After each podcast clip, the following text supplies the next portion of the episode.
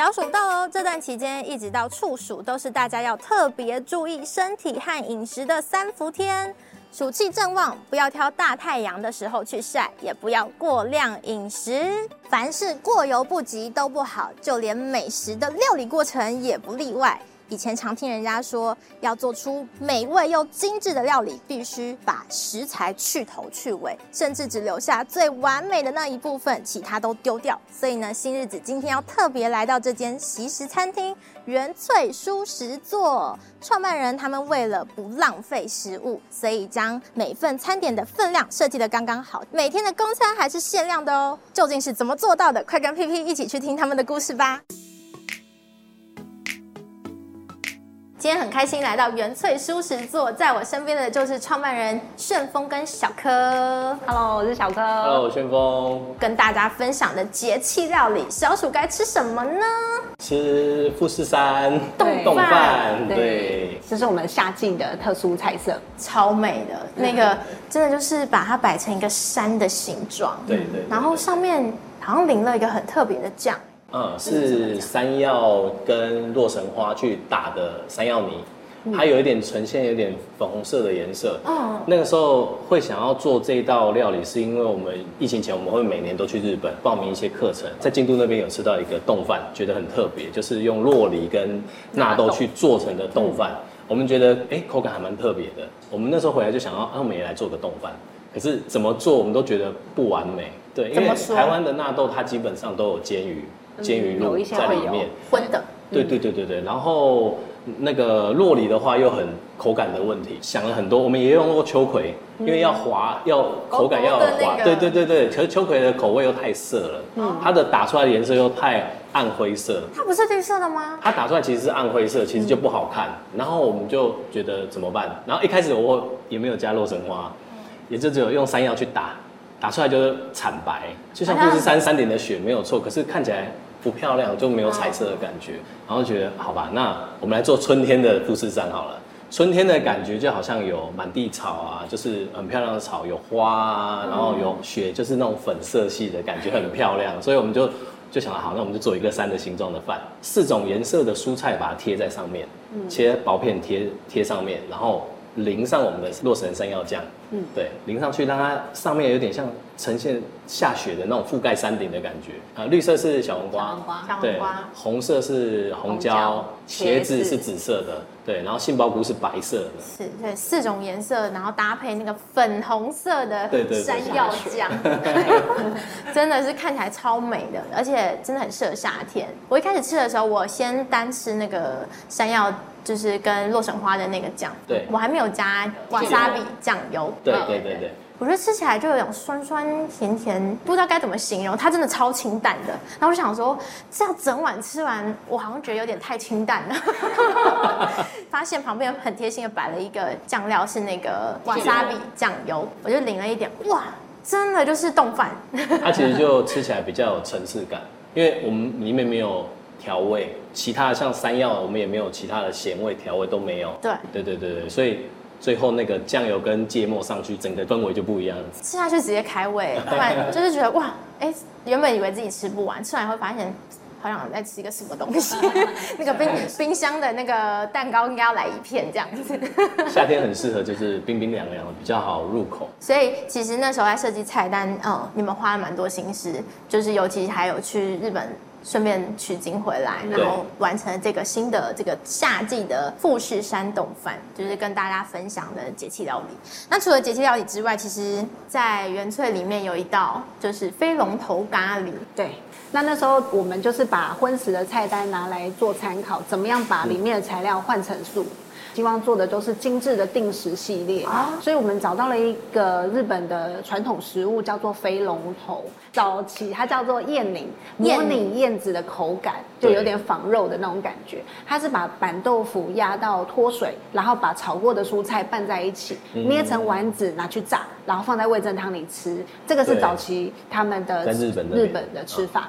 那我们就想要把它这个转为是一个主餐，所以想说少油一点，所以我们不用炸，我们把它做成饼状之后拿去煎到两面金黄。主餐蛋白质也有了，就是那个飞龙头豆腐做的，然后再加上咖喱，然后做成有有汤有饭饭有菜这样子的一个定时套餐。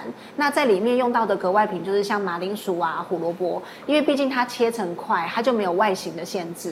嗯、那因为像现在很多丑蔬果，他们可能是在农地里面，就可能长得不好看，可能过大过小，或者是有一点坑坑巴巴的市场的，就很容易被淘汰。所以我们就希望可以直接从农场直接进到我们餐厅，做成也是可口的菜肴，就不会浪费。推荐大家也可以来吃吃看看，尤其是夏季的这个富士山冻饭，吃完以后开胃，正好再吃一碗咖喱饭。来到新日子营养小课程，我是 PP，也欢迎我们的素食营养学会理事蜜呀。Hello，现在也蛮流行的藜麦饭，嗯，嗯，它真的有比较营养吗？藜麦就是因为第一个是它的蛋白质含量相较于白饭是的确高一点哦，然后纤维比较多，嗯，但是因为我们不可能整碗都是满满的藜麦嘛，通常它加都是加一点点，所以其实对于我而言，那个有加等于没加。因为都放很少，点缀嘛，对啊，都是点缀，不像外国，国外吃的话，真的就是一整坨藜麦在上面，它不会又用白饭去混。藜麦的话，如果在营养学规论，我们还是把它当成主食在看。嗯，对，所以如果是在家里自己要煮的话，你都自己煮了，你最好就是，如果你有条件，就是一半一半，哦，一半藜麦，一半的白饭，因为你要纯藜麦，一般应该比较不能接受。那我平常都加太少了，就是点缀啊，那个就是一丝一丝啊，就是好看这样，就加那种很少很少很少的纤维进去这样。所以那个量没有到那么高的话，其实等于没有什么用，多少还是有啦，就是会增加一些纤维这样。但是如果你只是放一点点，就像你白饭里面撒个几颗白芝麻，你说有没有效吗？也许。也许有一点点吧。好，所以大家可以再留意一下那个整个的整体的煮饭的量。那它跟白饭、糙米还有五谷饭有什么不一样的区别？嗯、呃，因为藜麦它是属于真的纤维量比较高。比如说，假设我们是一半的白米，好，然后一半的藜麦，然后煮熟之后变成一碗的话，它的纤维大概快要四克。哦，那如果是纯白饭？你猜纤维是几克？就是一碗满满的，就纯白饭。刚刚说藜麦一半，白饭一半，大概快四克的纤维。两克再少啊？不是直接砍半呢？要再低，要再低。嗯，一克零点四啊，纯白饭一克都没有。对，所以为什么我们会蛮推荐大家说，哎、欸，其实你白饭里面可以混一些别种谷类。所以你刚刚我说有没有效？嗯、我又不能说它完全没有，就是你量要。够不够的话，就可能只是加零点二这样，可能不到吧，零点零零零几这样，还是不到一克。对啊，零点零零零几。所以如果你今天是一半的米，一半的藜麦，然后煮成一碗，它的蛋白质也是大概八克左右。但如果纯白饭大概是六克，你说有没有影响很大？嗯、也还好。嗯，所以最大的影响，我觉得是纤维跟一些植化素，因为藜麦有不同颜色嘛，嗯、那白饭就都不见了，都脱掉了。哦对对，不过要注意的是，因为藜麦有一些人他吃的蛮容易胀气的，然后因为它纤维比较高，如果加到一半你发现哎真的是会胀气，会胀气，那你就退，就是不需要一次冲那么多，嗯，对啊，再换成三分之一看看，对，然后再少看看，对。那你刚刚问我说，哦，那糙米白饭啊，或是五谷饭啊，它们之间差异是什么？其实刚刚已经提了，白饭它就是纤维量是最低的，不是说白饭是罪恶或什么的，嗯，看跟什么比。如果你今天白饭跟炒面一定是白饭比炒面好，因为面又在更精致了之外又加油，对。但如果你今天是白饭，然后跟藜麦白米饭，那当然就是藜麦白米饭相对的会比较理想一点。那呃糙米饭大家也会想说，诶，它是纤维很多啊，干嘛的？对，对。但是嗯、呃，糙米饭如果你是纯纯的纯糙米，完全没有加白米，它纤维一碗大概就是两克多。哦，也其实有啦，没有到非常非常大，零点四到两克，对，零点四是白饭嘛，对，然后糙米饭是两克，大概对二点七左右，看你用的是哪一类型的，大概就是两到三克左右。嗯哼，那如果是五谷饭，是因为它里面会混很多不一样的谷类或者是豆类，所以你说这个它的纤维量啊或蛋白质量，它很难算，因为要看你混什么。哦。那当然，如果是这三个常见市售来看的话，五谷饭它的纤维量也好，或是镁离子也好，或者甚至是铁，一定都会比白饭多。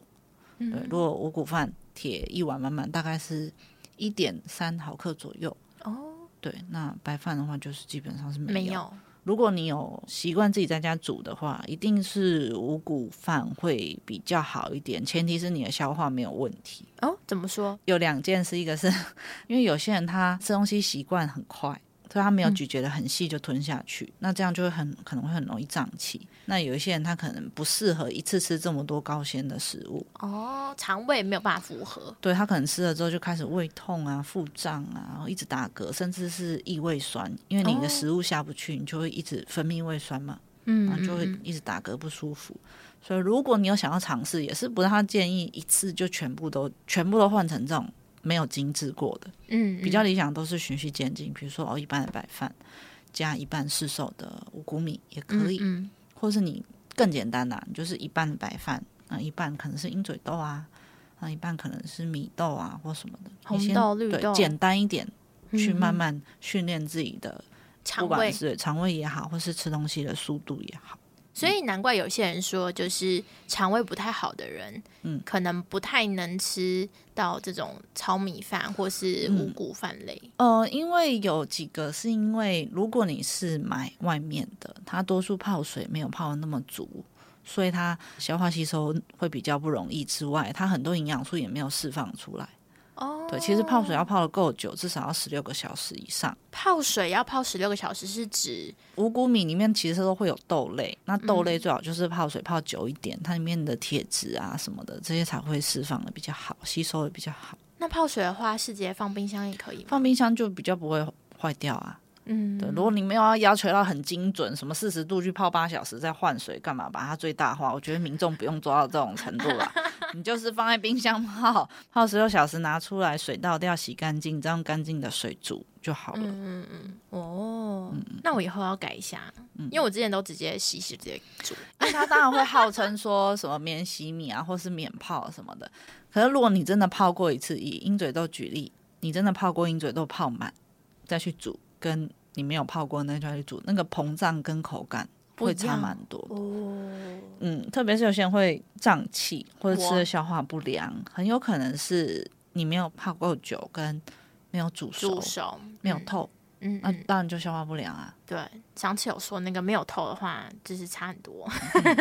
越多元，然后越接近原始形态的，一定会越好。那其实我之前还有看到一个。人家说的就是五谷饭能够补充 B 十二，是真的吗？五谷饭不能补充 B 十二，那为什么会有这个迷思产生呢？我觉得很大一个原因是翻译错误。翻译错误，因为呢，国外讲谷类会讲 cereal，那因为 cereal 呢，它在国外有一些是早餐谷片，那他们国外的早餐谷片是会强化 B 十二的。哦，它本身里面就就是那种早餐的麦片那种，它里面可能会有 B 十二，会有 B 六，会有叶酸啊等等的，哦、所以你在翻译有误的状况下，你就会想说，哦，谷类，哦，所以谷类是五谷饭，哦，所以谷五谷饭它的谷类有 B 十二，所以五谷饭有 B 十二，no，B 十二是特定的细菌才会制造的，所以如果你食物中没有额外添加像这种强化的谷类，五谷饭里面不可能会有 B 十二啊，除非就是，嗯、所以你把早餐麦片放进去，对啊。就是 B 十二还是要强调一下，就是它有很多的迷思啊。那如果大家对于这块有兴趣深入探讨的话，我们台湾素食营养学会有写非常多相关深入的文章，大家可以来看。那五谷饭没有 B 十二，好，大家记得哦，不要再误解了，就是翻译错误啦。嗯嗯嗯，好。那除了刚刚说到的米饭，有些人会用燕麦啊，或是燕麦粒，嗯，甚至是最近很夯的这种花椰菜米来去取代白饭。嗯，我想先讨论是燕麦跟燕麦粒，因为它本来就也还是淀粉类的嘛。对，它是全谷类的。那燕麦粒跟燕麦片就是差在它们有一个有先被加工过，一个没有。因为有时候我喂教个案的时候，我都说：“哎，你可以吃燕麦粒。”然后他们就一脸问号，说、嗯：“燕麦粒是什么？”我说：“就是西洋的糙米啊。”他就：“哦，所以煮法也一样吗？”我说：“对啊，一样，就放进去。对，你就是一样。它要泡水吗？嗯、呃，也是泡一下比较好。”对，那因为泡完之后，它可能有一些水溶性纤维会流失，但没关系啦，就是你有吃怎么也没吃好。嗯，那你说燕麦片跟燕麦粒差异在哪里？就是因为燕麦片它是加工过的，如果你是买大厂牌的，其实那个燕麦片是熟的，它可以直接吃，它不用煮。哦，它是制作过程是它先把燕麦粒的外皮什么都脱掉之后，然后再把里面切成小片，再把它蒸熟之后压扁。干燥，变成我们现在看到的大燕麦片。嗯，所以它在这个过程中有一些水溶性膳食纤维，黏黏花那个就会流失掉。哦，对，但是有一些特定厂牌，他们有在这个技术上有去研究，有尽可能的保留多一点。那我的观点是，如果你有机会可以接触到燕麦粒，还蛮推荐大家试试看，把它加到白米里面煮，它不会像糙米那么硬。因为它吃起来是 Q 的，哦，它的接受度其实比糙米好非常多。那它在消化上呢？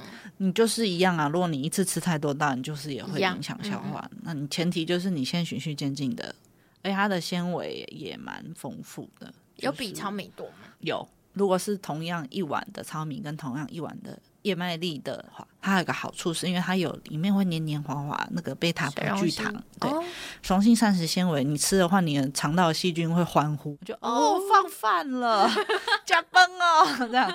对，特别是好菌，它很喜欢这种黏黏滑滑糊糊的。反而就是糙米饭比较没有这一块水溶性膳食、嗯，比较没有那么丰富，因为贝塔葡聚糖是燕麦的特色哦，所以它会咯咯的啊，黏黏的，嗯，嗯，对。所以大家可以试试看，转换一下，搞不好你会爱上燕麦粒。其实我的个案蛮多，提醒换完之后，他就说：“哎、欸，蛮好吃的。”我现在比较少吃糙米，因为糙米他就说很硬，嗯，对，他不喜欢。但这种是 Q 弹 Q 弹的，它还有一个嚼劲，对。所以它的差别就是它的那个膳食水溶性膳食纤维比较高一些，高蛮多的，对，而且它的蛋白质也比较高。你说燕麦粒吗？对，燕麦粒，如果你跟白饭比的话。相对也会高一点点。嗯哼，嗯，那刚刚有说到，还有一个就是那个讨论度超高的花椰菜米，比如说有一些那种冷冻食品的店啊，或者是便利商店里面也看得到了。嗯，像这种啊，很多怕胖的人都会把它拿来取代饭。从你们就是营养师的角度来看的话，嗯，就是这种花椰菜米有什么样的营养价值吗？它就是花椰菜啊。它就是，它就花椰菜本人，它只是把它切碎而已，嗯、所以它就是少了淀粉该有的东西，就是你把饭拿掉，然后多补一盘菜的概念而已，就这样而已。它没有什么奇效，它只是让很想要吃淀粉的人感觉自己好像有吃块状物，好像有吃到淀粉，但就是有那个口感，但它就是花椰菜。把它切成那个样子。那你问我说，以我的角度，我是觉得不需要做到这么夸张啦。你要吃可以，但你就是可以对半开嘛，你就是一半的白饭加一半的坏菜米。因为有些人他吃饭是需要视觉效果，他可能觉得哦，哦看起来很多 这样，但他又不敢吃那么多饭，那他就加一半。那我觉得 OK 啊。但如果你没有特殊的这种情怀的话，你就多吃一盘坏菜就好了，因为那个其实价位也是蛮高的。就是以你们角度，其实它并不需要这样子取代，对不对？不需要，因为它就是菜啊，你就多吃菜就好了。那天天吃会怎样？天天吃就是，如果你常常这样子吃，然后其他餐主食量又不够，那你可能就会体力变得比较差。嗯，对啊，你就是整整个热量一下降太低，特别是女生，如果你就是用一些比较没有那么 OK 的方式去减肥的话，你可能就会开始月经失调啊，掉头发啊，然后人家都一直说你脾气怎么那么差啊，然后你每天都很忧郁啊，然后看到甜的就想吃又不敢吃，然后跟食物的关系就越来越不好。好可怕哦！嗯，蛮多人是这样的啊。你没有发现很多减重女生脾气很差吗？啊，男生也是，就是减重过程，身体跟心理是承受一个很巨大的压力的。嗯，然后这个时候，如果你没有足够的碳水化合物，其实很容易会出现情绪上的一些变化。嗯，因为我都会跟个案说，碳水多快乐啊！你不觉得吃碳水很快乐吗？因为碳水化合物它吃进体内的时候会产生血清素，甚至有一些刺激多巴胺什么的，可以稳定你的情绪啊。哦。要不然一整天都这样累累的，然后都好像生无可恋的样子。对啊，你难道你只是为了那个体重的数字一点点，然后你一辈子都要这样子吗？这样不是很辛苦吗？好像有点本末倒置。对啊，还是要让大家开心的瘦下去才是最棒的。那我们就下集再见喽，拜拜，拜拜。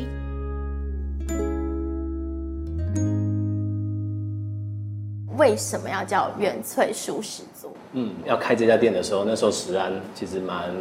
呃，蛮严重的，就是食安啊，对对对，有地沟油事件啊，然后塑料有混混到荤的，对对对对对对，那个时候其实我们我自己吃素，我蛮担心这个问题的。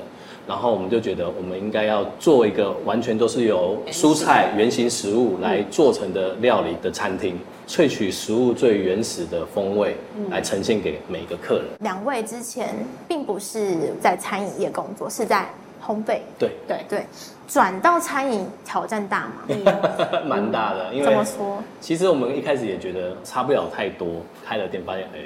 好像跟我们想象中不一样。我们的前一份工作是就是面包店的展店的团队哦，对，就是公司今天想要开在哪边，那就会请我们过去评估一下那边的商圈范围。嗯、比如说我们要呃设定多少价位啊，我们要走什么样的风格啊，那我们的内场外场请多少人啊，硬体软体我们就要。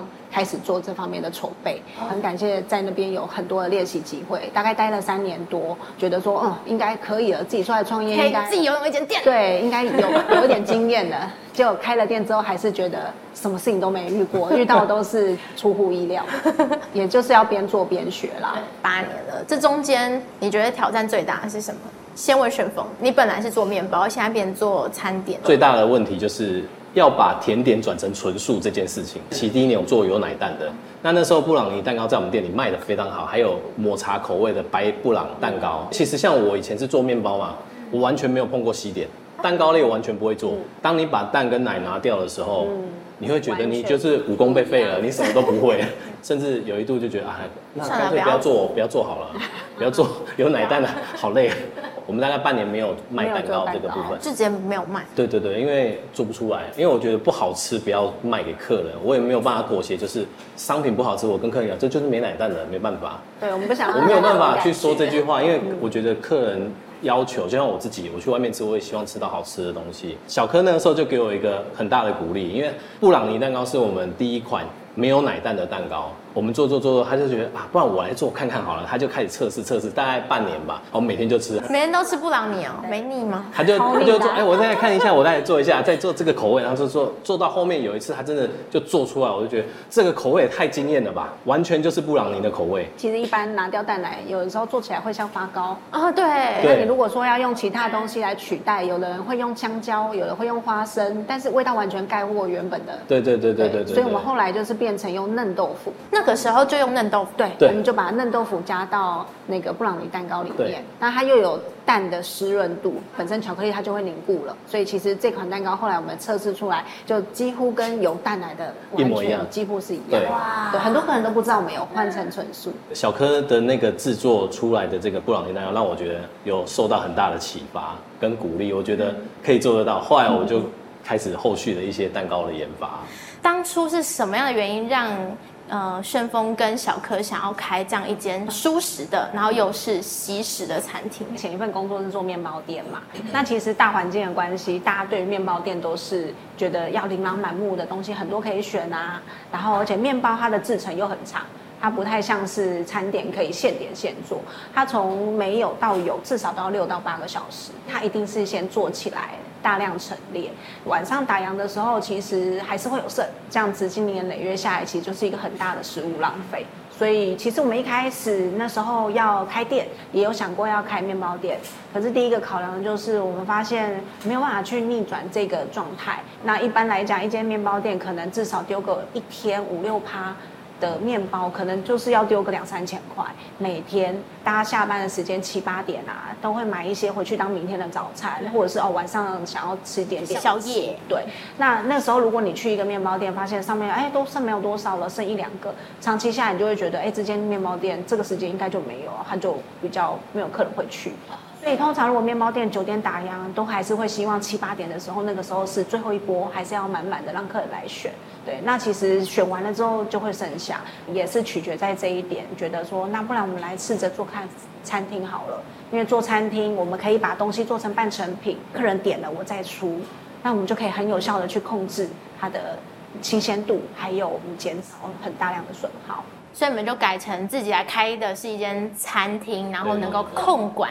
每天出餐的数量，整个每一餐的这个分量，都可以去做到一个刚刚好的状态。我们那时候设计菜单是设计七分饱的状态，七分饱的状态。对对对，以一个正常男生，像我就七分饱，大概状态。七分饱是最健康的啦，不要吃太撑，不够吃可能就会蛮饿这样。就还可以留个胃吃蛋糕。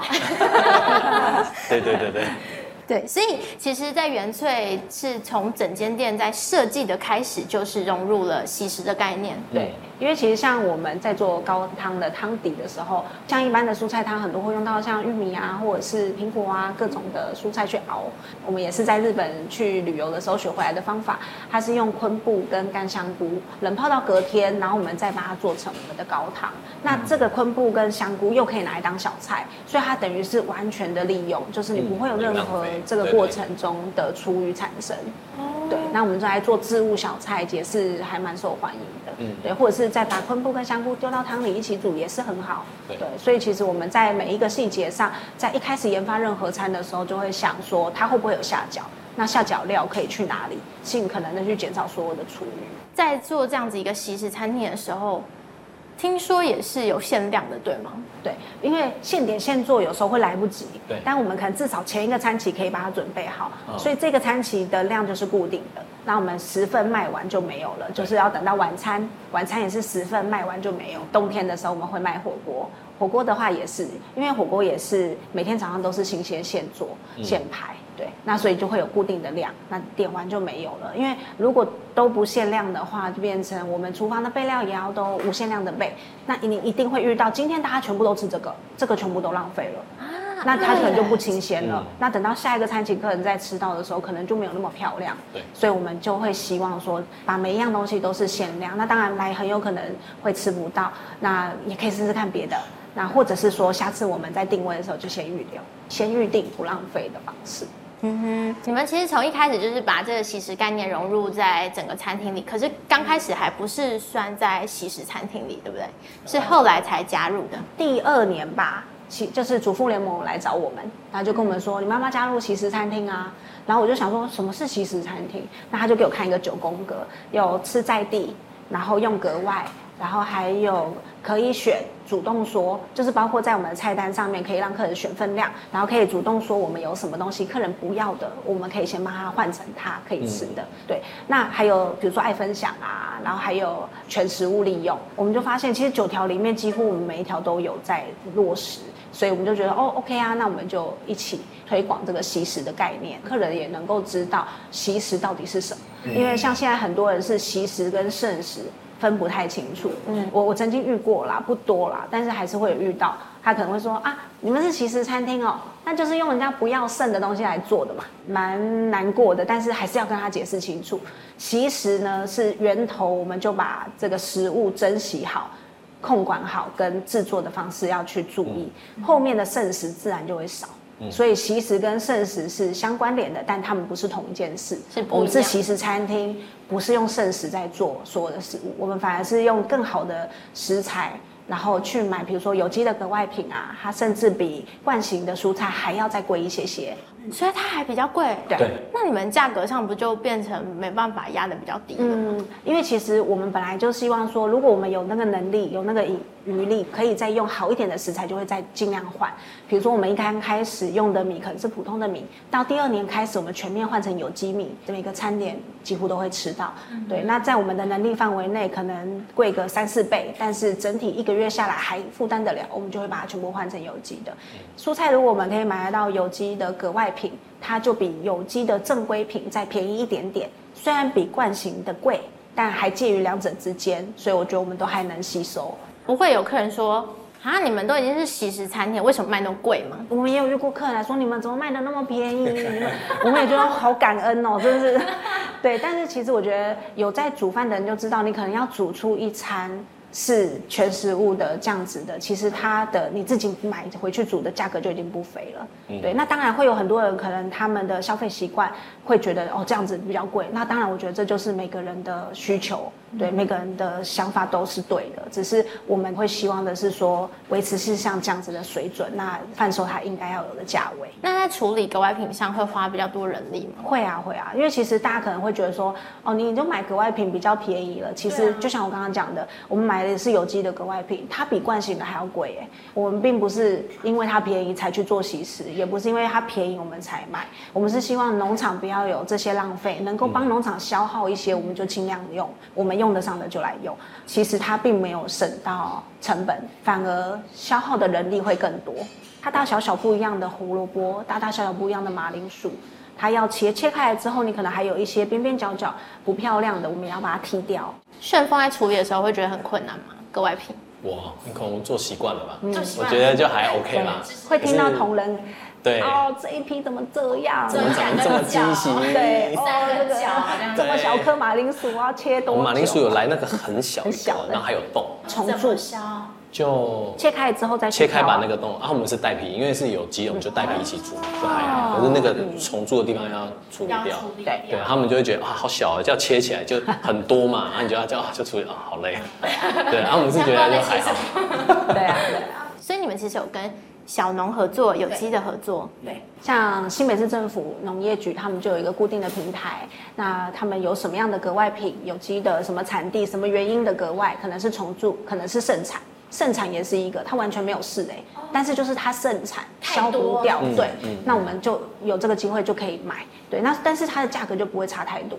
对，那如果说遇到一些是重铸啊，有一些是怎么各种不同的规格啊，比如说是碰撞到啊，它就会有价格上的一些的落差，那我们就可以买回来自己处理。哎，你们会说，哎，今天盛产什么？你们会特别为它做一道料理吗？其实我觉得这个就有点跟我们的理念不太一样。不一样。对，如果我们今天本来就用得到的，我们来消耗掉是 OK 的。如果我们今天本来就没有做这个，特别去做这个，其实它延伸出来的浪费又更多。所以宁可我们。就是我们做我们可以消耗的事情，比如说像之前有小农的芭乐盛产，那芭乐我们就可以进，因为我们不需要加工。嗯嗯，对，我不会为了对，那就是我们就在 FB 就开始通知大家，我们最近有一个对很棒的有有机的芭乐，那它现在盛产，价格比较便宜，大家有没有意愿？那货一来，大家全部分掉。对，其实也像代购吗？对，我就是用团购的方式，或者是我在 FB 或者是在 Line 发给我们的客人。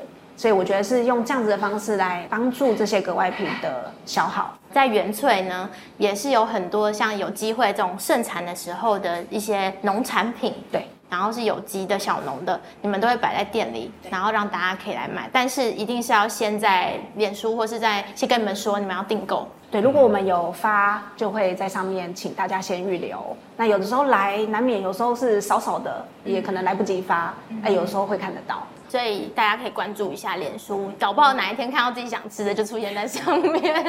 对，而且还是有机小农的哦，是从农场直送过来的。对，我们会特别的去问，比如说它是有机认证的，我们就会说它是有机；它没有经过有机认证，它只是无毒，我们就会特别说。那或者是说它可能是友善的种植方式，这些都是我们会先帮大家先过滤，先了解它是什么样的地方种的什么样的产品，都会写得很清楚。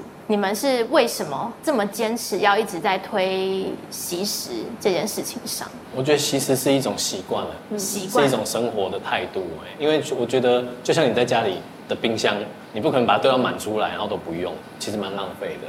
所谓的碳足迹，你会使用很多，因为既然农夫都已经这么辛苦的在种植这些食物，嗯、他花了这么长的碳足迹到你的桌上，到你的冰箱，就你不吃它，最后把它丢掉，那你为什么要花这笔钱，然后去买这个东西回来丢？对，然后再让后续的再去处理，这些其实都是。资源的浪费，对对，对，我们觉得这个这是一个生活习惯。嗯，因为其实我们自己在家里的话，冰箱的先进先出，然后跟有计划性的采买，这个是我觉得很重要的。现在其实已经是我们的生活的一部分了。呃，有没有什么客人来到这样子一间西式餐厅，给予一些比较特别的回馈呢？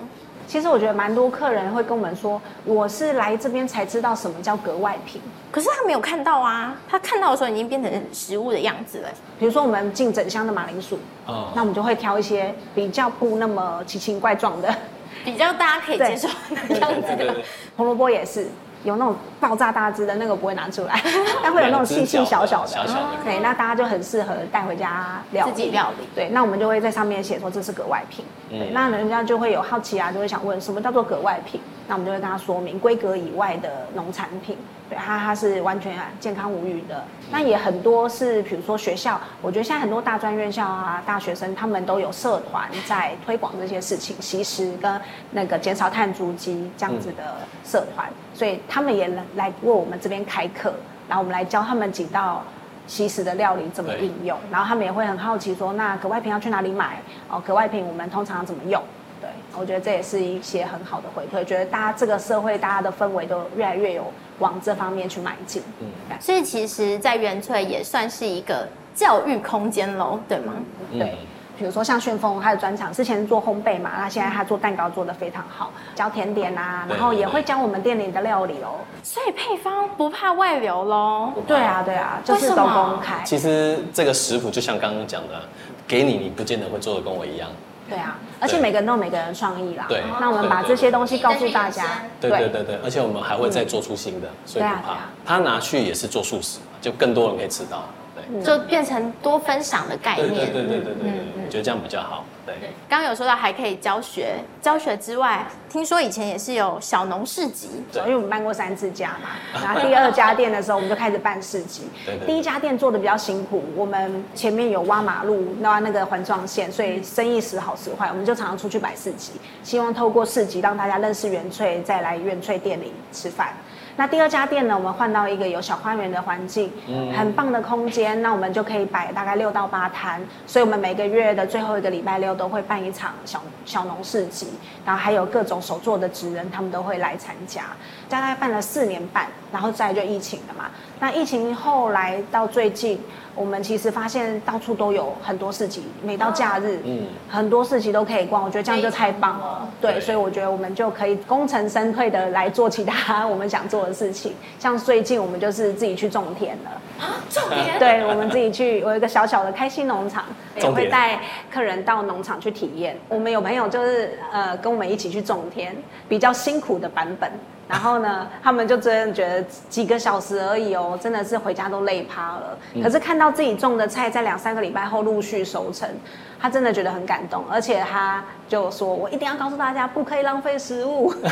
这个种的这个过程实在太辛苦，太辛苦了。”对啊，所以把食农教育也融入在生活里面，让大家可以从农夫种下去的这一颗菜开始，就记得一定要珍惜食物。对，然后我们希望说，现在还在刚开始啊，可能供应的量还没有到可以足够供应原萃的所有食材。嗯、那我们现在就先先从香草类植物开始，之后有那个芝麻叶，嗯，我们也会拿来露菜，露菜可以用生菜啊，对，那个、对对对。